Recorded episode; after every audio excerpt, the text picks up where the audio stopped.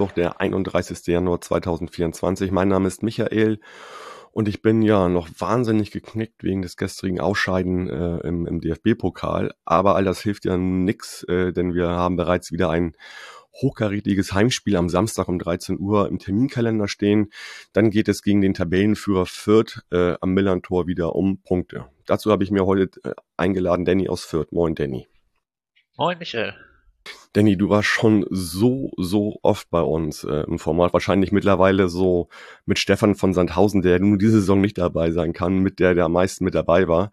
Deswegen mache ich heute einfach mal kurz die Vorstellung, weil die meisten dürften dich kennen und du kannst mir hinterher mal sagen, ob ich richtig lag mit dem, was ich hier von mir gegeben habe. Ich bin gespannt. Ja, so Danny, irgendwie um die 26, 27. Ähm, ja, 26. 26, äh, okay, super. Gebürtiger Vierter vor einiger Zeit auch mal in Bochum studieren. Da hatten wir mal gesprochen 2019 und bist aber mittlerweile wieder in Fürth, wenn ich das äh, richtig weiß. Nee, ne? Ich nee. bin innerhalb Bochums mit meiner Freundin zusammengezogen. Ah, siehst du, dann habe ich das ähm, falsch recherchiert. Es bleibt tief im Westen. Ja, du bleibst im Westen, okay, alles klar. Und ansonsten, du kommst aus einer aus einer richtigen äh, begeisterten Fußballfamilie. Schon dein Vater, äh, schon Entschuldigung, schon, schon dein Großvater war äh, oder ist äh, sein ganzes Leben lang Mitglied bei Fürth und dein Vater hat sogar in der Jugend dort gespielt, ne? Genau, mein Großvater war tatsächlich äh, seit 19, ich glaube 29 Mitglied, hat auf jeden Fall noch eine deutsche Meisterschaft miterlebt und äh, ist zeitlebens in den Dornhof gegangen. Mein Vater hat in irgendeiner Jugend gespielt, jetzt im Breitensportbereich natürlich, aber hat dort gespielt und ist auch zeitlebens dann damit sozialisiert worden. Und für mich, also es gibt Fotos, die habe ich auch mal auf Twitter geteilt, da war ich irgendwie noch kein Jahr alt. Da bin ich mit Fürth Fahne im Nürnberger Stadion gewesen, weil mein Vater da gearbeitet hat. Also das ist mehr im Blut kann ich es nicht haben. Genau, das ist auch die Erklärung dafür, wie du halt zum Fußball gekommen bist. Das ist durch deine Familie bedingt, das Ganze. Ich habe, ich habe mittlerweile tatsächlich herausgefunden, seitdem wir das letzte Mal gesprochen haben, dass aus meiner anderen Familienhälfte es tatsächlich einige FC Nürnberg-Fans gibt, unter anderem auch einen Dauerkartenbesitzer. Also von daher scheine ich da. Huiuiui. Ja, ja, das, da habe ich mittlerweile herausgefunden, dass ich da ein Dodge the Bullet wieder das sagen würde. Verstehe, ja, okay. Gut, ähm, ja, so, du bist immer noch in Bochum und äh, vielleicht nochmal kurz, wie beschäftigst du dich mit deinem Verein? Ja, äh, das ist eine gute Frage, weil seit wir das letzte Mal gesprochen haben, hat sich das ein bisschen geändert. Da kann ich ein wenig Selbstwerbung betreiben. ähm, ich bin normaler Fan, also ich bin nicht in der Fanszene. Wir hattet ja letztes Mal ein wirklich tolles Gespräch auch mit dem Mario, ich glaube ich, von der Stradevia. Ähm, aber ich bin insofern normaler Fan. Ich beschäftige mich sehr viel, ich bin ja Sozialwissenschaftsstudent und bin deswegen so ein bisschen ein Statistiker und beschäftige mich ein bisschen mit Statistiken um die Zuschauerentwicklung zum Beispiel. Und seit Anfang, also seit Ende letzten Jahres bin ich noch Teil der Fanseite kleeblattchronik.de. Das ist eine wirklich unfassbar aufschlussreiche, tiefe und datenreiche Chronik zur Geschichte der Spielvereinigung seit 1903, inklusive aller Meisterschaftsjahre, aller Jahre im absoluten Niedergang im bayerischen Amateurfußball in der Landesliga. Und darf da die aktuellen Daten von Spielen der ersten, zweiten Mannschaft und den Spielern und so weiter bearbeiten. Und, ja, sehr gut. Äh, Wird direkt verlinkt. Genau, und betreibe noch zusätzlich auf Twitter die so hobbymäßige Fanseite Exkleblätter, wo sich, das habt ihr ja auch hier, äh, Neues von den Alten. Neues von den Alten. Wo, genau. wo sind sie jetzt? Ähm, genau. Genau. Da mache ich das auf Twitter als eine kleine Twitter-Seite, weil ich immer mal wieder lese, dass die ehemaligen Vierte-Spiele irgendwas Lustiges machen. Und ja. Das kann ja auch episch, episch ausarten, weil es ja wirklich viele gibt und die viel wechseln. Also wenn Ronny Richtig. seinen halbjährlichen Beitrag bei uns auf millanton.de macht, äh, das ist ja wirklich ellenlang, da muss man sich ja wirklich drei Kaffee für holen, äh, um das alles ja. abzuarbeiten. Auf meiner Transfermarkt-Watchlist sind auch fast 100 Spieler und im aktuellen DFB-Pokal-Halbfinale sind bei sieben von acht Vereinen äh, Ex-Spieler aktiv. Von daher ist schon ordentlich was zu überblicken dabei. Ja, sorry, vom Pokal habe ich gar keine Ahnung da äh, machen wir nicht, nicht, nicht so oft mit. Ähm, ja. Dieses Jahr ein bisschen mehr. Kenne ich das ähm, Gefühl. Ja. Gut, ja, uns eint ja übrigens auch, dass, dass ihr gegen äh, eine Mannschaft äh, rausgeflogen seid dieses Jahr im Pokal, die wieder nächste Runde geschlagen haben. Ne? Ich Den weiß nicht, Hamburg. du sprichst. Oh, ja. Was? Hamburg, das seid doch ihr. Ja, Homburg, Hamburg, Hauptsache äh, DFB-Pokal. Ne? quasi. Ja, gut. Ding Dong, Werbung. Die Krüge hoch, die Kehlen weit, es ist wieder Senatsbockzeit. In der letzten Woche war wieder der jährliche Anstich des Senatsbocks im Hamburger Rathaus. Eine tolle Tradition in der Winterzeit, an der auch jedes Jahr unser Partner die Kehrwieder Kreativbrauerei teilnimmt. Jetzt ist die Senatsbock-Interpretation 2024 von Kehrwieder auch im Onlineshop in Flaschenform zu erhalten. In Erinnerung an die wundervollen Jahre von Julia und Olli Wesselow in der Karibik ziert die Kokospalme seit Beginn das Kehrwieder-Logo. Nun ließ Kehrwieder deren Frucht in eine ihrer Kreationen fallen. Der Kehrwieder Senatsbock 2024 legt sich wie ein Dessert schmeichelnd über die Zunge und versetzt euch direkt in einen weißen Traumstrand. Nuancen von Karamell verbinden sich mit zartbitteren Kakaoaromen und enden in einer herrlich süßen Kokosnote. Dabei herausgekommen ist die Schokoriegel-Edition des Hamburger Senatsbocks. Da möchte ich einfach nur sagen, Cheers! Den Senatsbock 2024 und alle spannenden Biere von Kehrwieder mit und ohne Alkohol findet ihr wie immer auf kehrwieder.bier. Bier in der englischen Schreibweise und bitte denkt stets daran, Bier mit und ohne Alkohol verantwortungsvoll zu genießen. Ding Dong, Werbung, Ende. Gehen wir direkt mal in sportlich rein. Ähm, ja, ihr seid mittlerweile Zweiter, ich hatte das eingangs schon gesagt. Und äh, ja, jetzt kommt es eben zu diesem Spitzenspiel am Samstag. Ähm, wie ist es denn überhaupt dazu gekommen, dass ihr jetzt Zweiter seid und wie habt ihr euch in der Tabelle so weit nach oben arbeiten können? Naja, im Endeffekt, also dass wir uns so hocharbeiten konnten, ist so dieses typische zweite Liga, alles ist eng beieinander Ding, glaube ich. Also klar, wir sind jetzt seit Mitte Oktober umgeschlagen. Das würde auch in der ersten Liga nicht viel ändern, aber ich glaube, da wären wir dann halt nicht Zweiter, sondern irgendwie Siebter, Achter hinter den Top-Mannschaften. Aber nachdem in dieser zweiten Liga alles möglich ist, reicht so eine Serie dann halt auch mal, um von Platz, ich glaube, 16 auf 2 vorzudrücken. Und das ist. Ja. Also kann man ja auch nochmal sagen, ihr habt zum letzten Mal verloren am 21.10. bei einem anderen Hamburger Zweitligisten. Und habt dann ab dem 27.10., also Heimspiel gegen Osnabrück 4-0, habt ihr eure Serie gestartet, die darin mündet, dass ihr einfach mal in den neun Spielen 23 von 27 möglichen Punkten geholt habt und ein Torverhältnis habt, also Tore 16, Gegentore 4, was wirklich sehr wenig ist gegen, an Gegentore. Also das erinnert, äh, das ist so auf dem Niveau vom FC St. Pauli, kann man schon sagen. Zwei davon noch in einem Spiel, ne? Also. Zwei davon in einem Spiel. Und wenn man mal generell, mal abgesehen von diesen neun Spielen, ihr habt einmal im August habt ihr mal 5-0 verloren bei Hertha. Ich glaube, das würde ich auch mal direkt abziehen. Also ihr habt so für mich, ähm, also es ist so eine so eine, wie soll ich sagen, so ein Ausschlag nach oben, der einfach zu hoch ist. Insofern, wenn man das mal abzieht, dann habt ihr einfach auch genau 16 Gegentore. Ich weiß, dafür werden mich einige rüffeln hier, dass ich das tue, aber das äh, sehe seh ich nun mal so. Ich mache das, weil es geht. So. Ja, das ist ja. ja, du sprichst ja mit einem Statistiker, das ist ja richtig, durchaus richtig. etabliert, dass man die Spitzen- und Tiefpunkte abzieht. Genau. Ich genau. habe ja auch äh, auf Twitter mal gepostet, wir haben irgendwie, ich glaube, paar 20, also Anfang 20 quasi Gegentore. Äh, und davon haben wir elf Stück aus drei Spielen kassiert. Also wir haben ja einmal 5-0 verloren, wie du gesagt hast. Wir haben zweimal drei kassiert. Also elf von 21 aus drei Spielen kassiert. Das ist schon, sagt schon einiges aus über auch die Entwicklung dieser Mannschaft, weil ja alle drei Spiele waren ja auch am Anfang der Saison schon. Äh, mit ja. Hannover und äh, Berlin, was du ja schon gesagt hast, die waren ja direkt hintereinander. Das war auch das der Grund, warum ihr so schlecht gestartet seid halt. Genau, das, das dritte war ja ein 4-3-Freak-Spiel gegen den KSC. Von daher. Ja, der KSC macht öfter mal gerne Freak-Spiele, wie man letztes Wochenende auch sehen konnte. Die öfter Hamburg. mal 4 zu 3 ausgehen, das ist. Ja, genau. Ja, aber wie gesagt, also ihr habt euch ganz klar stabilisiert und da ist auch der, die Abwehr ein ganz klarer Erfolgsfaktor. Ist denn ein Erfolgsfaktor auch, ähm, dass Alexander Zorniger als Trainer da ist. Äh, seit Oktober 2022 ist er das Jahr und hat jetzt erstmal seine erste richtige Saison, kann man jetzt sagen ja. so. Und ähm, wie, wie, wie spielt er da quasi in dieses Konstrukt rein?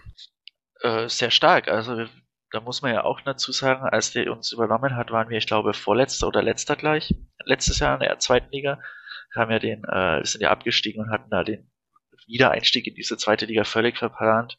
Und ich habe tatsächlich, weil wir das im Vorgespräch ja kurz angeschnitten haben, auch zwischenzeitlich rausgesucht, in der Zorniger Tabelle quasi der letzten Saison ist er trotzdem immer noch Sechster gewesen. Das heißt, es mhm. ist kein Trainereffekt im klassischen Sinne, sondern es ist ganz klar zu sehen, dass das ein sehr hochqualitativer Trainer ist, der weiß, was er tut, der ein klares Konzept für Fußball hat. Ich meine, davon spricht ja jeder Kommentator bei jedem Spiel von uns. Der Zorniger Fußball der erkannt hat, was diese Mannschaft kann, wo die Stärken sind, wie er sie ausrichten kann und der diesen Fußball halt sehr, sehr erfolgreich implementiert hat und den auch sehr gut spielen lässt. Wir haben letztes Jahr noch immer wieder gesprochen von Abfallleveln. Da haben wir immer unsere Heimspiele gewonnen und haben fast jedes Auswärtsspiel verloren, was für einen 100% Auswärtsfahrer wie mich natürlich immer eine schöne Statistik ist. Ähm, aber ja, man merkt einfach wirklich seit diesen mittlerweile ein Jahr und zwei, drei Monaten, wo er da ist, jedes Mal, wenn man irgendeine Schwäche sieht, die sich über zwei, drei, vier Monate auftut, merkt man, dass daran gearbeitet wird und dass diese Schwäche entweder verschwindet, ist jetzt natürlich einfach gesagt, oder halt deutlich abschwächt sich auch. Ähm, besagte Auswärtsschwäche, wir hatten ja letztes Jahr, ich glaube, zwei Auswärtssiege in der ganzen Saison. Jetzt haben wir seit, was ist ja gesagt, Mitte Oktober kein Spiel verloren und seitdem, außer das Spiel auf Schalke, das unentschieden ausging, jedes Auswärtsspiel in der zweiten Liga auch gewonnen. Ja, kann man auch mal sagen, das ist ausgeglichen bei euch, ne? Also drei, drei, ja. drei ähm, habt ihr die, die Auswärtsspiele bestritten, ne? Drei Siege, drei Niederlagen, drei Unentschieden. Genau, wir haben äh, bei, auf Schalke unentschieden, wenn man sich anschaut, wann diese drei Siege auch kamen im Auswärtsspielen, das ist, ist ja auch eine sehr äh, neue Entwicklung. Wir haben jetzt in Paderborn gewonnen, wir haben in Kaiserslautern gewonnen, was übrigens klein, äh, eine sehr interessante Sache, einer der Top 3 Auswärtssiege vor höchstem Publikum in der zweiten Liga von uns war. Wir haben so eine Statistik, die ich mal ausgegraben hatte, dass wir irgendwie in der zweiten Liga immer, wenn wir gegen eine dieser Großmannschaften spielen, wie auch euch, zählt, ich zähle da immer so ab die 29, 30.000, also eigentlich ab 30.000, aber ich nehme euch noch mit dazu, weil ah, das ist knapp, nett, danke. knapp dran rumstand. Ähm, wenn wir in Hamburg beim HSV spielen, wenn wir auch in Stuttgart spielen, wir verlieren da immer, haben irgendwie jetzt bei Kaiserslautern vor fünf Jahren mal bei euch und noch irgendwann mal noch auch in Kaiserslautern und einmal bei 1860 gewonnen. Und diese knapp 40, 45.000 Zuschauer, wo wir da im Oktober gewonnen haben, waren, ich glaube, die dritthöchste Zuschauerzahl der zweiten Liga, vor der wir jemals gewonnen haben. Okay. Von daher, da werden alte Schwächen, die dieser Verein, diese Mannschaft seit vielen Jahren hat, werden einfach angegangen und der Mann, der ist pragmatisch, muss man sagen. Also der hat auch dieses klare, aggressive Pressing, schnelles Umschalten. Das hat er, als es nicht so lief, Anfang der Saison, hat er das ein wenig umgebaut, hat ein bisschen mehr auf defensive Stabilität gesetzt, wie du ja auch schon gesagt hast, was ja auch nachweisbar ist, hat ein bisschen weniger auf diesen bekannten zorniger Hurra-Fußball gesetzt innerhalb seines Systems und das hat, ist perfekt aufgegangen. Also muss man einfach sagen, der Mann hat einen Plan, ist pragmatisch, ist sich auch nicht zu so stolz, von seiner eigentlichen Identität mal abzuweichen oder sich abzuändern und das führt aktuell zu einem Erfolg, der, wie du schon sagst, der lange Zeit in der zweiten Liga, da hat ja keiner so richtig drauf geschaut, was wir machen. Und dann plötzlich, als wir letztes Wochenende gegen Kiel gewonnen haben, war die ganze Twitter-Timer voll von wegen, wo kommt Fürth denn jetzt auf einmal her, ne? Genau, ihr seid mit äh, zwei Siegen genau wie wir gestartet. Einmal äh, ein 1-0 in Paderborn und jetzt zu Hause ähm, ein 2 zu 1 gegen, gegen Kiel, ne? Ja, von daher, um deine Frage zu beantworten, würde ich schon sagen, dass Zorniger der der Architekt und äh, das Mastermind hinter dieser aktuellen Erfolgsserie durchaus ist. Ja, okay. Und unser alter Bekannter, ähm, euer Sportgeschäftsführer Rashid Azusi, wie spielt der da so rein in diese ganze Geschichte, diese Saison? Natürlich, also ich würde die beiden nicht in einem Atemzug nennen, weil die natürlich klare Aufgabenfelder haben, aber der, dem seine Arbeit kann man bei uns natürlich auch nicht hoch genug schätzen. Der spielt, was er natürlich äh, bei uns machen kann, sein das Game quasi im Long Run. Da ist niemand, der sagt, wir wollen jetzt dieses Jahr aufsteigen und wir brauchen die Spieler oder wenn ein Spieler kommt und nicht sofort einschlägt, sondern zwei, drei Saisons bleibt, braucht und eine Saison mal eben schlecht startet wie die letzte oder diese, das ist ja dann die zweite Saison, die so gestartet ist, dass wir nach einigen Spielen, Spieltagen auf einem Abstiegsplatz standen, dann wird hier nicht der seinen Stuhl gefordert, sondern der hat quasi die Geduld, die man braucht, wenn man so denkt wie er. Also es gibt ja einige Podcasts mit ihm auf verschiedenen Plattformen. Einerseits vom Podcast, einer unserer Ultra-Gruppierungen, wo wir auch sich mal eine Stunde mit ihm unterhalten haben, von der Zeitung. Überall schlägt durch, dass er jemand ist, der halt ein bisschen langfristiger denkt, was im Profifußballgeschäft riskant ist natürlich, aber was bisher sich immer ausgezahlt hat. Ich meine, seit er 2000, ich glaube 17 oder 16 sein Amt übernommen hat, hat, sind wir einmal aufgestiegen, sind jetzt wieder, also ich denke, wir sind im Aufstiegskampf. Wenn wir irgendwie sieben Punkte auf Platz sechs haben, sollte man schon davon sprechen, finde ich. Und das ist natürlich eine Strategie, die sich immer ein bisschen auch, deswegen auch Kritik fußt, weil sie ja dieses Jahr, äh, das wird ja auch jeder erkannt haben, viel auf Leihspieler setzt. Man muss allerdings natürlich auch sagen, mit Robert Wagner finde ich einer der besten Sechser dieser Liga, den kriegt man als Fürth nicht dauerhaft. Jonas Urbig, auf den man bestimmt auch noch gleich zu sprechen kommen. Auf jeden Fall. Schon als zukünftiger Nationaltorwart betitelt wurde, den kann man als Fürth, den kann eigentlich, also der wird Köln wahrscheinlich verlassen für über 10 Millionen. Davon geht man aktuell aus, was man so bespricht. Das geht natürlich nicht. Solche Spieler als Fürth in die zweite Liga locken, das geht mit dieser klaren Identität, für die er steht. Er hat irgendwie gesagt, wir wollen für junge Spieler stehen. Ich glaube, oh, es waren 8000 Spielminuten von unter 21 äh, unter 23 Spielern, die wir haben und der nächstbeste Verein in Profifußball hat 4000. Also er steht für eine glasklare Identität, junge, meistens Deutsche, kein Nationalitätsding, sondern halt, man ist in Deutschland, dann konzentriert man sich halt auf einheimische Spieler, äh, junge Spieler weiterentwickeln, die man bekommt, die man teilweise gekauft bekommt, wie Amendo Sieg, den wir ja von Bayern 2 gekauft hatten, die man teilweise nur per Laie bekommt, weil sie zu gut sind, damit sie in die zweite Liga verkauft werden und denen halt auch einfach die Spielzeit geben und denen das Vertrauen schenken, auch einen Stammplatz zu haben, wenn sie ein paar schlechte Spieler haben, wenn sie, wie gesagt, auch ein bisschen brauchen, in die Saison reinzufinden. Und das ist das, wofür er steht. Das ist das, also ich habe gerade Zorniger als Architekt, Architekt der sportlichen Ebene auf jeden Fall. Und Asusi ist genauso ein unbestrittener Architekt auf der Zusammenstellung, auf der einfach die Mannschaft ja, zusammengestellt und vieles von dem, was er sich vorstellt, funktioniert auch. Ja, ich ich habe auch immer so das Gefühl, so das ist auch ein, ein ruhiges Arbeiten in Fürth, ja. weil er halt nicht so die große, ganz große Medienlandschaft ist. Der, der Club ist noch davor, irgendwie der prallt, bei, bei dem prallt immer alles genau. ziemlich, ziemlich so äh, auf oder ab oder, oder an. Und, und bei euch ist einfach mehr Ruhe drin, ihr könnt äh, da ein bisschen ruhiger arbeiten und das äh, kommt mir immer wieder so vor. Also ja. Ja, auf jeden Fall. Ich meine, ich weiß nicht, wie das bei euch ist, bei St. Pauli, aber ich habe auch das Gefühl, in Hamburg ist die, die große Hektik immer bei euren Stadtnachbarn und bei euch ist auch ein bisschen mehr Ruhe jetzt natürlich nicht, ja, wahrscheinlich nicht so viel bei uns, aber kommt immer auch ein bisschen drauf an. So, wir haben natürlich ein paar mehr Medien in Hamburg. Ja. Da gibt's welche, die sind so auf bestimmte Sachen und Vereine eingeschossen und ähm, aber ansonsten, ja, also berichten natürlich alle über uns hier die gängigen Medien. Äh, das ist aber, ja, ich glaube, da ist, da ist der andere Zweitligist hier noch ein bisschen mehr im Fokus auf jeden Fall. Genau, also, ich denke, vor allen Dingen im negativen Sinne auch äh, oftmals dann halt. Ja gut, selbst verschuldet. Ja, also wenn man so wie wir einfach, wenn man einfach so wie wir einfach nie verliert, dann ist das gar nicht, dann ist es ja auch schwierig, da irgendwie irgendwelche Angriffspunkte zu finden. Das ist natürlich auch richtig, ja. Ähm, genau, also lass uns doch mal speziell mal auf eure Abwehr gucken, bitte, ähm, weil ich ähm, da so Parallelen zum FC St. Pauli ganz einfach sehe. Also ihr spielt da mit so einem Hybrid auch aus Dreier- bzw. Fünfer äh, Abwehrkette und mir ist aufgefallen im Spiel gegen Kiel, dass ihr genauso wie wir das ganz oft, wenn, ähm, ja, oder ganz, so ganz oft zu spielen, dass man halt direkt den Spielaufbau über den Torhüter schon im 5-Meter-Raum flach, kurz, äh, quasi und sich da flach quasi, also dann aus dem, aus dem Fünfer rausspielt. Das ist ja, wie soll ich sagen, eine Systematik, ein Spielsystem, wo man einfach ganz viele Leute braucht, die das, die das, die das verstehen, wie es funktioniert auf der einen Seite, die technische Voraussetzungen mitbringen und natürlich der Torwart muss, da spielt da auch eine ganz wichtige Rolle. Wie, wie siehst du denn da so euer, äh, euer Aufbauspiel bei euch in der Abwehr? Äh, ja, wie du schon sagst, es ist äh, oftmals sehr ruhig. Jonas Urbich mit dem Ball ist sehr, sehr gut logischerweise, es gibt da ja auch immer Analyse, Seiten, etc., die realtaktische Aufstellung, die ja, glaube ich, bei euch mit äh, Tim, der ja auch sehr im analytischen Bereich dabei ist, der ja. postet ja auch oft sowas, der, der wird es von unserem Spiel dann am Wochenende auch einer geben.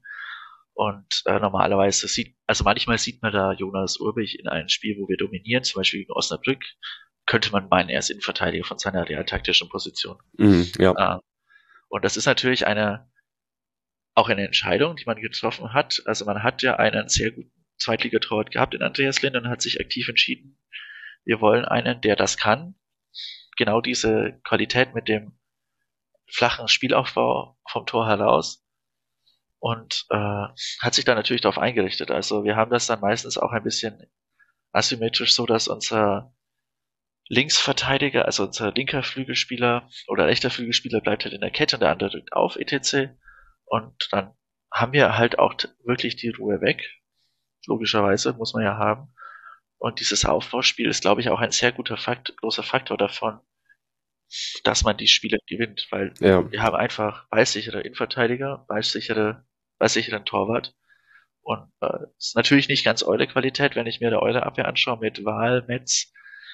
Das ist dann natürlich teilweise auch noch mal eine Qualität drüber, aber diese Identität, die gibt's bei uns durchaus auch, da hast du schon recht. Ja, ja, genau. Ähm, also bei euch ist das ja sozusagen die drei Innenverteidiger Michalski, Jung und Dietz und dann halt auf den Außen links äh, Petkov und rechts ähm, Asta, ne? Genau, das war jetzt gegen Kiel so. Das ist äh, ein bisschen eine Notsituation gewesen. Lukas Petkov ist eigentlich äh, Achter, Zehner Stürmer. Äh, man hat das dann asymmetrisch, wie gesagt, so gespielt, dass der Linksverteidiger Petkov oft in die Mitte eingerückt ist als zusätzlicher Mittelfeldspieler und dafür äh, dann die Dreier, da, dann dafür der linke Innenverteidiger quasi den breiten Aufbau von hinten aus gemacht hat. Äh, der eigentliche linke Flügelverteidiger wäre Giesemann, der ist seit Monaten verletzt. Der Ersatz dafür ist Haddadi, der war beim Afrika Cup. Den, den hätte ja ich übrigens so gerne gehabt, Gieselmann bei St. Pauli, ja. ähm, als, als der da im Gespräch war letzten Sommer von Union ist, ist der gekommen, ja. ne? Ja, da hatten wir dann wahrscheinlich den großen Bonus, dass er hier schon mal war, denke ich. Ja, ja, genau. Also das ist natürlich ein super gestandener ja. äh, Fußballer halt, der total viel Erfahrung mitbringt. Ne? Auf jeden Fall. Und äh, normalerweise ist unser linker Innenverteidiger, der auch gleichzeitig der beste Innenverteidiger ist, ja Luca Itter, der aber auch schon seit äh, Ende Oktober verletzt ist. Das heißt, wir spielen also ein klein bisschen mit einer Notelf. Wir haben auch in Paderborn mit einer Viererkette gespielt, auch aus dieser Not heraus. Ähm, Gideon Jung, der ja lange bei eurem Stadtnachbar gespielt hat, der ist mit dem Ball wirklich Zweitligaspitze, hat aber immer wieder so ein paar, sag mal, Slapstick-Aussetzer drin. Ich denke da an das letzte Spiel bei euch, wo er in der, ich glaube, 35. Minute den Ball verspringt, dann euer Stürmer den Ball klaut, er sieht eine glattrote Karte wegen Notbremse. Ja, genau. Mhm. Das hat er relativ häufig in seinem Spiel drin. Äh, Michalski ist ein absoluter Turm. Der ist ein bisschen klassischer Innenverteidiger, kann mit dem Ball relativ wenig anfangen, ist nicht der schnellste, aber versucht einen hohen Ball gegen ihn zu spielen, du hast keine Chance. Der hat auch irgendwie vier Tore, glaube ich, schon gemacht dieses Jahr nach Ecken. Oder drei, ich weiß es nicht genau. Also da haben wir, wir haben da so eine klare Struktur. Wir haben zwei Innenverteidiger immer, die wirklich, wirklich gut mit dem Ball sind. Maxi Dietz ist auch so einer, der ist gelernter Sechser auch, das merkt man ihm auch klar und deutlich an. Der ist, äh, hab, wie gesagt, ich bearbeite ja oft Spieler der zweiten Mannschaft für die Kleeblatt-Chronik. Der ist da immer als Sechser gelistet gewesen, als er noch bei der U23 war, bis, bis kurz vor seinem in die erste Mannschaft hochziehen. Der ist mit dem Ball einfach klasse. Und über ihn und dann normalerweise Itter oder halt Jung läuft meistens dann der Aufbau. Und äh, deswegen suchen sich Gegner, auch wenn sie uns hoch anlaufen, meistens Michalski an, weil der dann eher derjenige ist, der zum langen Ball, der aus der klassischen Innenverteidigerschule ist, der lieber den Ball sicher wegschlägt, als den riskanten Pass zu versuchen. Oder auch mal jung, weil man weiß, dass der auch mal einen Bock schlägt. Ne? Genau, wobei den ist halt, den laufen sie dann eher an, wenn er den Ball irgendwie annehmen muss. Aber ja, der Okay, gut. Also, wie gesagt, ich, ich finde, da sind sehr große Parallelen halt zwischen äh, Hürzeler und Zorniger, auch bei dem System, wie er umstellt, wie er anpassen lässt, wie variabel er das spielen lässt und so.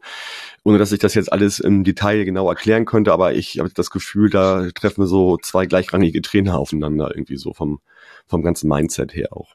Ja, auf jeden Fall. Ich finde, das hat man auch klar gesehen im Hinspiel, dass sich dadurch, dass da zwei ähnliche äh, Mentalitäten aufeinandertreffen, sich das auch sehr, sehr stark neutralisiert hat auch. Ähm, das Hinspiel war ja, ich glaube, für uns beiden eines der Spiele, das nicht so toll anzuschauen war, war ja auch unglaublich heiß im Rundhof damals. Obwohl wir das eigentlich gewonnen hätten durch das 1-0 von Albers, aber das ja, die eine andere Karte, Geschichte. die ihr hättet sehen müsst, aber das ist ja auch eine andere Geschichte. ja, stimmt. Genau, so ja, das, das war so ein richtig heißer Spätsommertag gewesen. Genau so erzählt sich dann jede Seite immer das, Natürlich. das mal, wenn ja. der Schiedsrichter das ja. und am Ende gleicht sich's doch aus. Klar. Genau. Ähm, vielleicht nochmal äh, zu Jonas Obrig. Du hast jetzt schon viel über ihn erzählt. Also der Typ ist ja, also weiß ich nicht, ein Phänomen. Der ist 20, oh. irgendwie sieht aus wie 15, finde ich. Also das ist jetzt soll jetzt nicht nicht despektierlich ja, sein. Ja. Das ist einfach so, finde ich, bei ihm. Man kann gar nicht so, wenn man ihn so sieht, ins Gesicht schaut, denkt man nicht, dass das hier der neue Nationaltorwart wird und wie gut er ist. Und man muss sagen, er hat das schon neunmal zu null gespielt diese Saison. Ja. Danach kommt äh, der Torwart vom Stadtnachbar mit acht und danach halt unser Torwart war sie mit, mit sechs. Also neun halt, das ist schon richtig viel. Ähm, ich fand, gegen Kiel hat er so ein bisschen beim Gegentor mitgewirkt tatsächlich. Ja, da sah er nicht ganz so gut aus, aber ich finde, alles, was ich von dem bisher gesehen habe, die Saison, waren so viel geile Sachen mit dabei. Und wie gesagt, Mittlerweile werden gute Torhüter ja nicht mehr, nicht mehr nur an den Paraden gemessen, ähm, sondern vor allen Dingen auch, wenn sie so ein System spielen wie Zorniger, wie spielen sie mit? So, das ist ja so mittlerweile 50-50, würde ich fast behaupten, irgendwie. So, so genauso ist es bei Vasilia auch. Also das ist ja, der wird einmal an seinen spielerischen Fähigkeiten mittlerweile gemessen und an seinen Torparaden. Ja, Jonas Obig äh, war letzte Saison noch ausgeliehen von Köln an Jan Regensburg, wenn ich mich richtig erinnere. Ja. Jetzt zu euch, Riesenkuh. Ja, äh, da ist eigentlich meine größte Frage, der ist aber wieder weg wahrscheinlich im Sommer, oder? Ja, der ist definitiv weg. Also zumal ja Köln äh, auch gar nicht äh, einkaufen darf und so, ne? Also das ist richtig. Also ich denke mal, wenn Köln absteigt, wo ja auch viel hingreift, dann wechselt er nächstes Jahr irgendwohin in die erste Liga oder ins Ausland. Okay, okay. Oder wenn sie nicht absteigen, wenn sie irgendwie die Klasse halten, wird er der ein Stammtorwart, weil der Ah, stimmt, die, natürlich dürfen sie verkaufen, natürlich, wenn Angebot Genau, verkaufen kommt. dürfen ja, sie. Ja. Rückkehrer dürfen sie wieder einsetzen. Genauso auch äh, Lemperle, der vorne bei uns spielt. Also sie könnten ihn auch einsetzen tatsächlich, Obig nächste genau. Saison. So, das liegt erstmal auf der Hand, aber den zu versilbern, das äh, ja muss man ja fast machen, weil der einfach, kann man ganz klar sagen, zu den größten Talenten Europas der Welt gehört. Keine Ahnung, irgendwie sowas. Also ich sehe ihn von den jungen deutschen Torhütern zum Beispiel vor Atobulu wahrscheinlich auf ähnlichem Level. Äh, man muss natürlich sagen, er hat Schwächen, also man gegen Paderborn hat er jetzt eine absolute klasse Leistung gehabt, aber was du schon gesagt hast, er hat noch ein paar Schwächen bei der Strafraumbeherrschung manchmal. Wenn da viel vor ihm los ist, habe ich das Gefühl, fehlt ihm so der Instinkt, wann er wie wegbleiben muss, wann er wohin muss. Ja, gut, das kann man ja, das, das lernt man ja auch noch. Das ist ja, 20, klar. Das ist das ja ein Teil der Entwicklung, solche genau. Sachen. Also, aber sonst bringt er ja wirklich alles mit, finde ich, so ähm, durch die Bank und ist halt auch ein Garant für eure starke Abwehr, ganz einfach. Ja, ne? äh, es finde ich auch ein klar, äh, klares Beispiel dafür, was ich am Anfang meinte, dass Spieler halt bei uns auch Fehler machen dürfen. Ich meine, er hat am Anfang nicht überzeugt. Die ersten paar Spieltagen dachte ich mir auch, okay, wieso tun wir nicht Linde ins Tor? Der ist, der ist besser. Aber man sieht halt einfach, dass so ein junger Spieler, wenn er mal zehn Spiele gemacht hat, wenn er so eine Selbstsicherheit einkriegt, ich meine, gegen Hertha hat, hat Urbich, also Hertha war bis dato ohne eigenes Tor, hat Urbich den Gegner angeschossen, weil es ins Gegentor, also ins Tor, und das war deren erstes Saisontor. Und bei eurem Stadtnachbarn, bei Stimmt. unserer Mhm. letzten Niederlage, es sah auch nicht so gut aus bei einem, beim ersten Gegentor, aber von solchen Fehlern, da sind wir halt dann quasi ein Verein, wo wir sagen, okay, ihr, ihr seid jung, ihr müsst Fehler machen, nur so lernt ihr. Bei uns dürft ihr die machen, der bleibt im Tor. Und man sieht halt jetzt dann auch schon in dieser Saison, was man von so einer Strategie auch manchmal hat, weil er sich meiner Meinung nach innerhalb dieses halben Jahres, das jetzt bei uns ist, so schon deutlich, deutlich weiterentwickelt hat. Ich würde sagen, er ist jetzt schon nochmal eine Klasse besser, als wie er bei uns angekommen ist. Ja, würde ich auch sagen. Also ich habe ihn jetzt so, so bei Jan Regensburg oft gesehen und jetzt bei euch und immer da, wo er die Fehler macht, das sehe ich eigentlich gar nicht so, äh, die, Genau. die Spiele in der Regel. Also es war jetzt gegen Kiel einmal, aber das war ja nun auch ein Spitzenspiel. Äh, ansonsten habe ich nur Sachen gesehen, wo der echt herausragend war tatsächlich. Also in allem, was er da getan hat. Und ähm, er ist auch schon echt so ein Sprachrohr auf dem Platz mittlerweile, würde ich sagen. Ja. Ne? Ja, ja. Also, das ist auch so was, was er sich einfach entwickelt hat. Und äh, er schaut immer so lieb aus, wie du schon sagtest. Er, er schaut aus, als könnte, also das gibt ja einige Torhüter, wo man sagt, er sieht aus, als könnte keiner Seele was zu Leide tun. Und dann ist er der, der, das große Sprachrohr, aber er delegiert mittlerweile auch. Also ich sag, ich, das ist jetzt kein Hot Take mehr, nach dem, was Kwasniok gesagt hat, aber ich denke schon, dass er mittlerweile einer der besten 1, 2, 3 Keeper der zweiten Liga ist und definitiv Bundesliga-Format hat. Und Ich glaube, Quasniok hat sogar gesagt, dass er halt mal Neuer beerben wird. Das war, glaube ich, Quasniok, ne? Ja, hm, genau. Ja, ja, das hatte ich auch im Kopf, als du das gesagt hast. Neuer sah ja, als er angefangen hat, auch so aus, so ein bisschen milchbubihaft. Ja, ja, genau. Ja.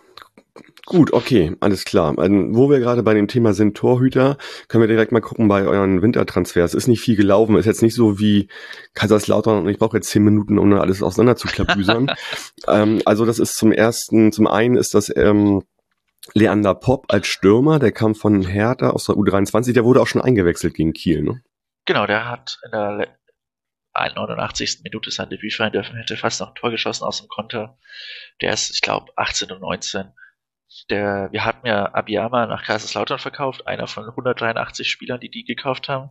Richtig. Abiyama, der dort bisher keine Minute gespielt hat und einmal nicht im Kader war, aus Zitat, er sei in einem sportlichen Loch, wo ich mir auch dachte, okay, was ist, ihr kauft den und im ersten Spiel ist er in einem sportlichen Loch, was macht ihr? Ja, Aber ja. Aber ist ja, ist ja, dann habt ihr auf jeden Fall alles richtig gemacht schon mal Genau. irgendwie. Also, wenn er jetzt gerade im sportlichen Loch ist, genau. Ansonsten haben- habt ihr noch, ja? haben wir da, genau, wollten nur sagen, wir haben da eine kleine Lücke geschlossen, haben noch weiteren Stürmer, der auch Flügelspieler kann, also einen schnellen Konterstürmer. Äh, und ist einfach auch ein Vorgriff für die nächste Saison quasi. Ja, es ist eher so, erstmal so, zu füllen, genau. Ja, erstmal Backup so, ne? Und ähm, ja.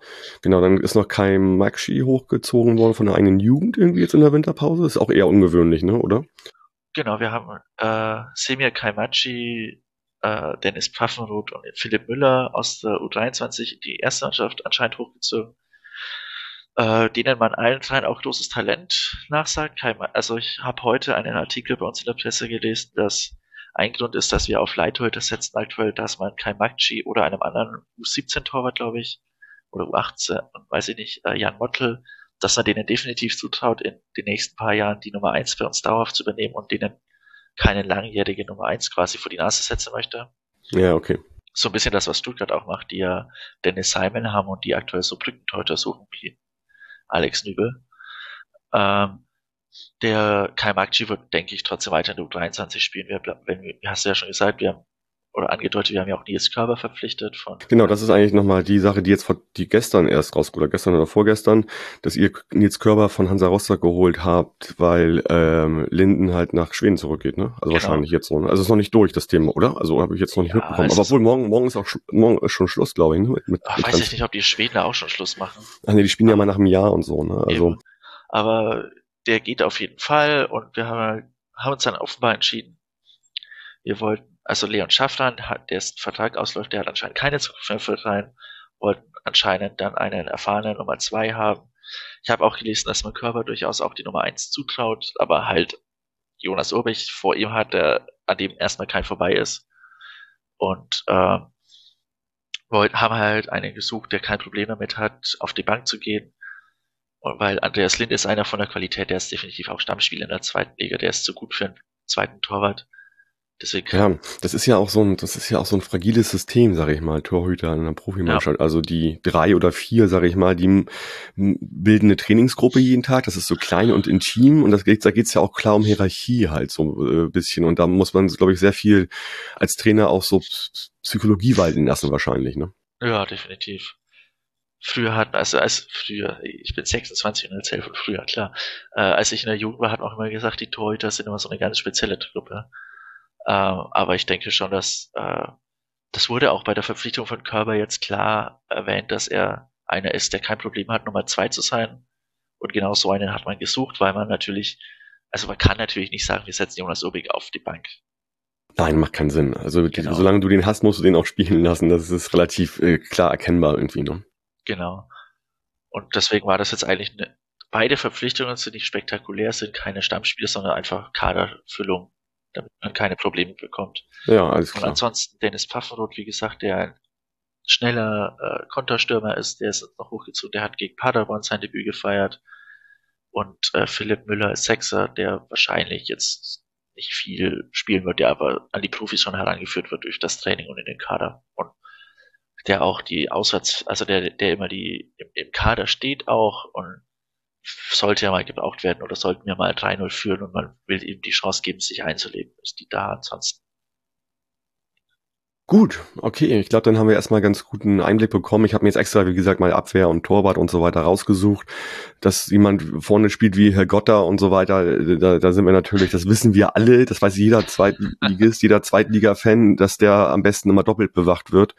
Ähm, also ja, ja das, das äh, ne, dazu sozusagen. Aber ich habe jetzt erstmal, wie gesagt, das Hauptaugenmerk auf die Abwehr gelegt heute. Vielleicht nochmal ein bisschen Statistiken.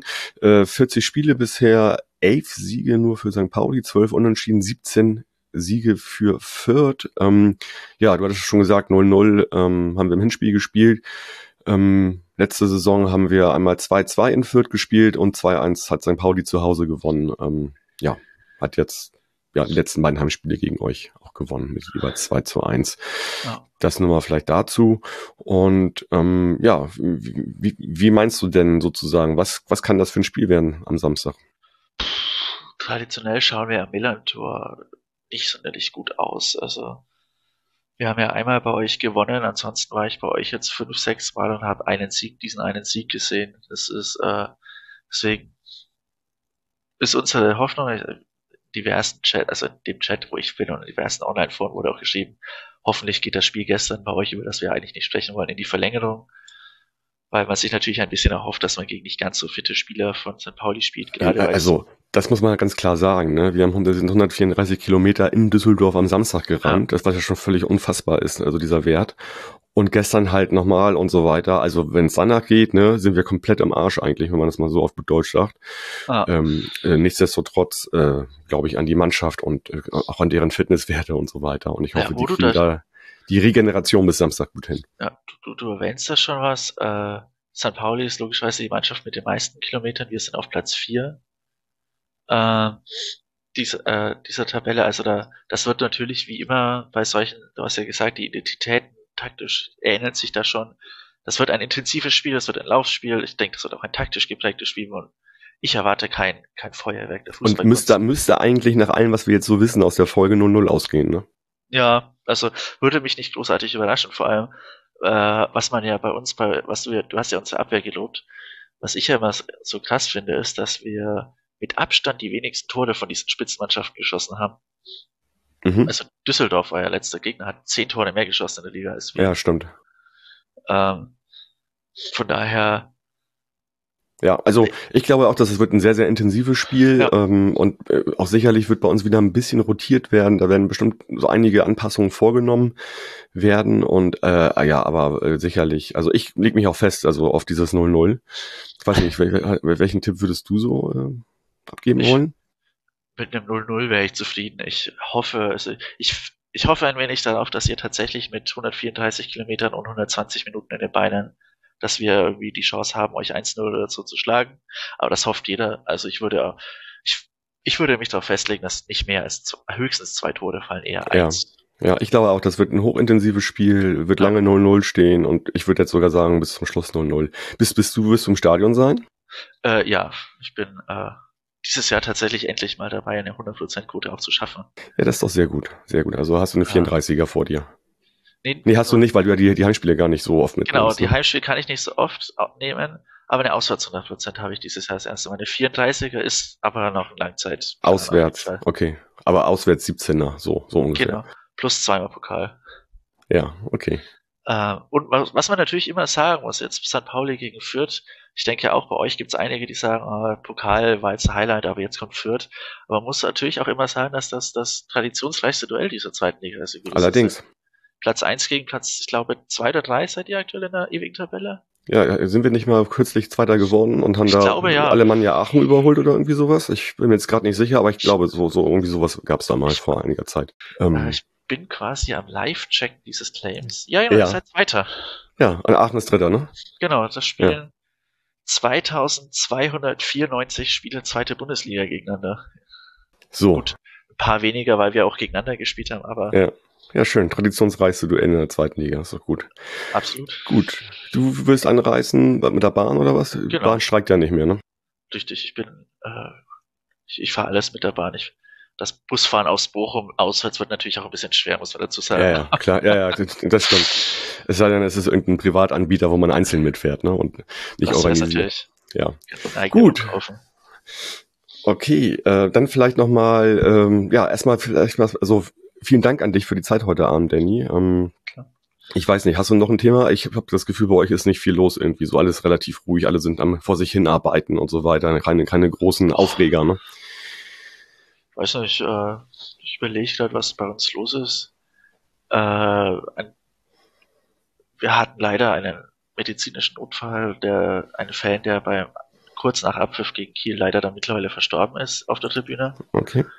Äh, da möchte ich natürlich logischerweise sollte, ich weiß, dass seine Familie auch engagierte Fans sind, deswegen sollten die zuhören. Mein herzliches Beileid natürlich. Ja, auch von meiner Seite aus, na klar. Äh, ja, du, äh, wir hatten, was ich gerade in einem Podcast von St. Pauli natürlich immer gut zu erwähnen ist, wo ich äh, einen Moment hatte, wo ich auch einigermaßen stolz auf unser Verein war, dass wir letzten Freitags auch in Fürth war eine dieser Demos gegen rechts, wo unsere beiden Geschäftsführer auf der Demo äh, Wortbeiträge geführt haben. Ja, sehr gut. Also ihr, seid ja, seid ja sowieso auch, finde ich, sehr engagiert vom Verein ja. aus. Ihr habt auch äh, ähm, letztes Wochenende halt ähm, die, äh, also den Holocaust Memorial Day, ja. Day, mitgemacht und so weiter. Und wer die Folge mit Luca gehört hat zum Hinspiel, der weiß das natürlich genau. auch alles sozusagen äh, mittlerweile, wie das äh, jüdische Leben äh, in Fürth äh, stattfindet, stattgefunden hat und so weiter. Ne? Genau, äh, unsere aktive Fanszene, mit denen ihr ja auch schon gesprochen habt, ist da auch enorm engagiert, was einen natürlich äh, sehr stolz natürlich macht und einen sehr wohlfühlen lässt in diesem Verein auch, was denke ich in, mitten, mitten im fränkischen, bayerischen, süddeutschen Lande nicht ganz eine Selbstverständlichkeit ist, dass so ein kleiner Verein aus einer relativ kleinen Stadt wie Fürth so sich klar politisch positionieren kann ja. und damit auch keinerlei Ärger innerhalb der eigenen Fanbasis hat. Von daher. Nein, Nee, genau, so, so nehme ich das auch wahr. Vielleicht dazu gleich nochmal passend ähm, der Demo-Aufruf für Samstag. Also nach dem Spiel gegen Fürth wird's dann, äh, äh, ja, gibt's, äh, hat USP aufgerufen zum Demo, ähm, zu einer Demo, die ab 15 Uhr, also Treffpunkt ist 15 Uhr auf dem Südkurvenplatz, demonstrieren gegen AfD, Rechtsruck und Faschismus. Äh, da gibt's ganz viele Unterstützer. Ich verlinke das auch nochmal. Der Millanton ist natürlich auch mit dabei. Und äh, wenn ihr könnt, Zeit habt äh, und so weiter, kommt ganz viel und schließt euch am Samstag um 15 Uhr der Demo an. Danny, äh, ich wünsche dir eine gute Reise nach Hamburg und ähm, wir sprechen dann am Montag über Spiel, übers 0-0. Ja. Ne? Ja, getippt haben wir ja schon. Da können wir eigentlich nur noch tippen, kriegt Türzel eine gelbe Karte oder nicht? Ja, was ich mich jetzt frage, äh, das habe ich überhaupt noch nicht durchdacht heute. Diese gelb-rote Karte von gestern Abend, ist er jetzt sofort gesperrt wieder oder ist das nur für den DFB-Pokal? Normalerweise ist das eine Pokalsperre. Das heißt, ja. nächstes Jahr, das ist, das habe ich auf Twitter gelesen, das fand ich recht lustig, wenn dann St. Pauli im Erstrundenspiel bei, keine Ahnung, irgendeinem. Bei Illertissen. Genau, bei irgendeinem Bayernligisten oder in irgendeinem sächsischen Landesligisten irgendwo auf der Tribüne Fabian Hürzeler wütet, das. Äh, genau. Gut, gut. Danny, dann äh, gute Fahrt, äh, gutes schönes Wochenende. Wir sehen uns und hören uns am Montag, ne? Ich freue mich. Oh, ich mich auch. Den Hörerinnen wünsche ich ein schönes und erfolgreiches Spiel am Samstag und dann hören wir uns Montag zum NDS-Gespräch wieder. Forza bleibt gesund und macht's gut. Ciao, ciao.